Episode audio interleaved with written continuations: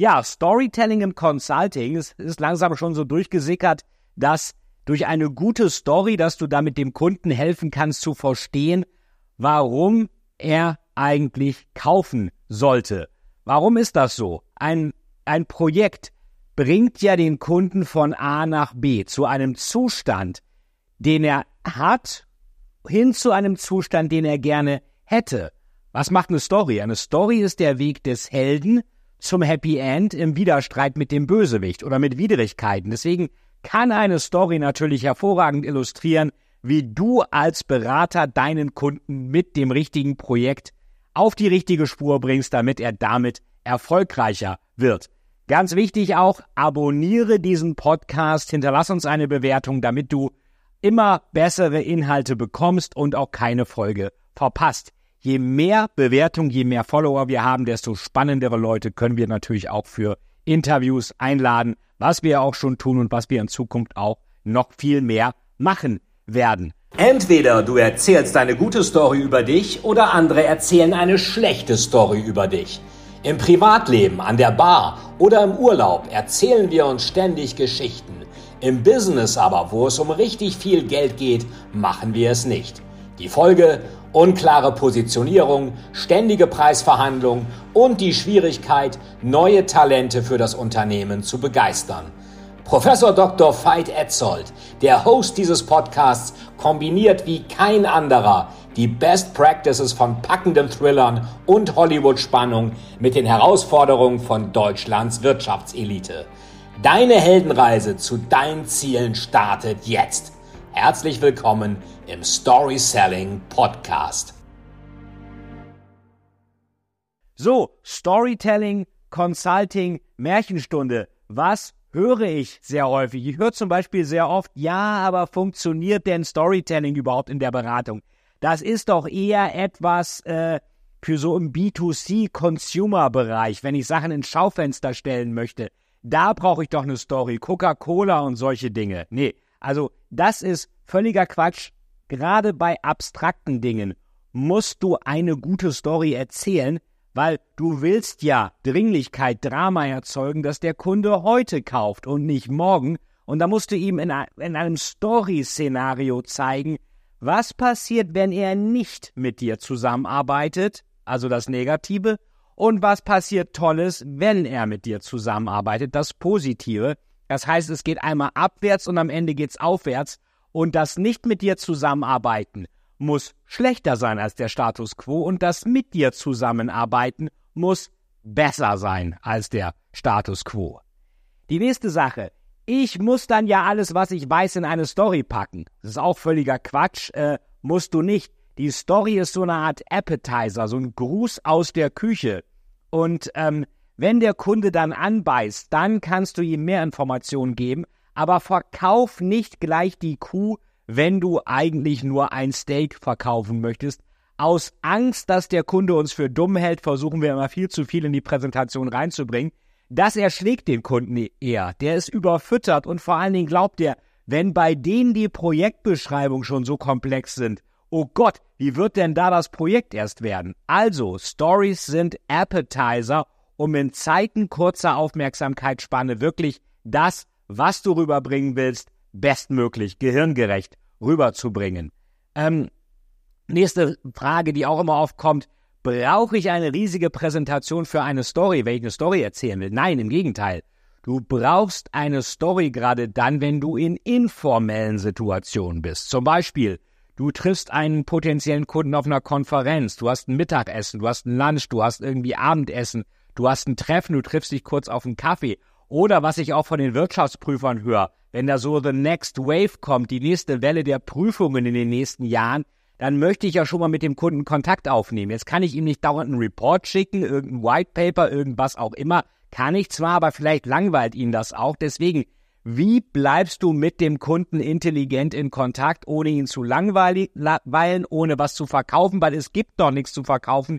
Die nächste Welle der Prüfung startet erst in ein, zwei Jahren, aber auch ohne passiv zu sein und sich gar nicht bei ihm in Erinnerung zu rufen. Dafür brauchst du eine Story für informelle Situationen und dafür brauchst du auch kein PowerPoint. Ähm, dann kommt sehr häufig, besteht da nicht die Gefahr, dass der Kunde an meiner Seriosität zweifelt, wenn ich Stories erzähle? Ich bin doch ein ganz smarter Berater und kein Märchenonkel. Richtig, du bist ein sehr smarter Berater und du sollst auch kein Märchenonkel sein. Märchenonkel ist Fairytelling, Fairytelling ist kein Storytelling. Fairytelling ist, ich mache ein schlechtes Produkt und mache dazu eine gute Story, um das aufzuplustern. Das ist aber Manipulation. Das machen wir nicht. Storytelling ist, ein gutes Produkt mit einer guten Story noch besser zu machen. Genau das möchten wir erreichen. Abgesehen davon, wenn ich mir mal so die meisten Beratungspitches ansehe, von den ganz großen, aber auch von den kleineren, dann sind die oft stinklangweilig. Wenn du also eine spannende Präsentation mit tollen Stories hast, fällst du schon allein deswegen positiv auf. Und da gilt so ein bisschen, du musst ja gar nicht der Beste sein, du musst besser sein, spannender sein als der Wettbewerb, wie dieser Witz mit den zwei Menschen in der Wüste. Da kommt ein Löwe, einer der beiden zieht sich Sportschuhe an. Da sagt der andere, glaubst du, du bist mit den Sportschuhen ähm, schneller als der Löwe? Nein, aber mit den Sportschuhen bin ich schneller als du. Ihr kennt den Witz wahrscheinlich, vielleicht habe ich ihn auch schon mal erzählt.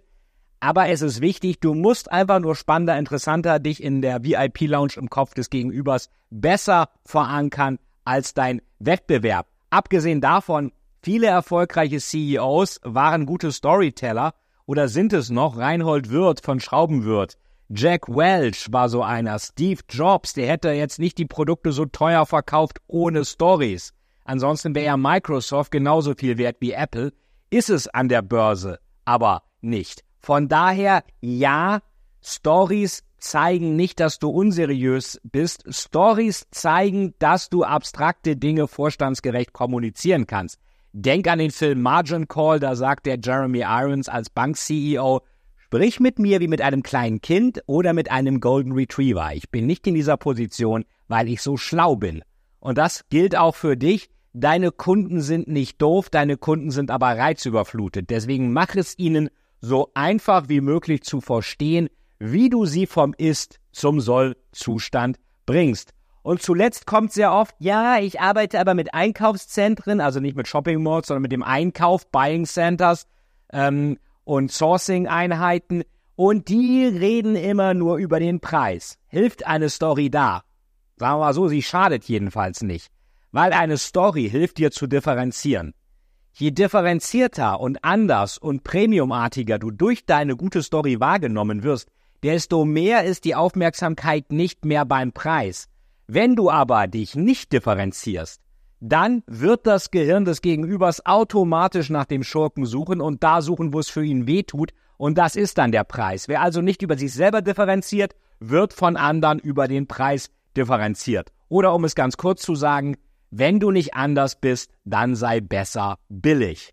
Ich bin ziemlich sicher, du möchtest nicht billig sein, sondern du möchtest Premium-Projekte für einen Premium-Preis verkaufen.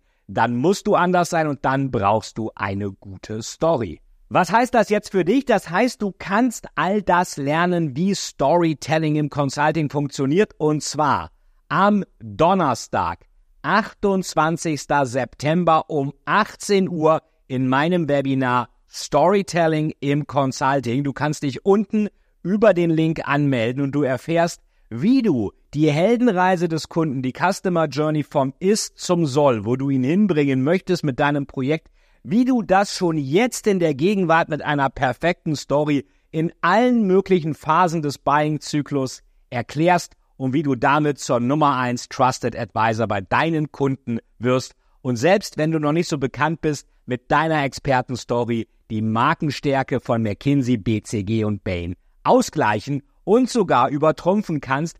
Wir sehen uns am 28. September, Donnerstag, 18 Uhr im Webinar. Ich freue mich auf dich und abonniere den Podcast, gib uns eine 5-Sterne-Bewertung und sei dabei im Webinar. Und deine Art, Consulting zu betreiben, wird dann eine andere sein und zwar eine bessere. Ich freue mich auf dich, dein Professor Dr. Veit Etzold.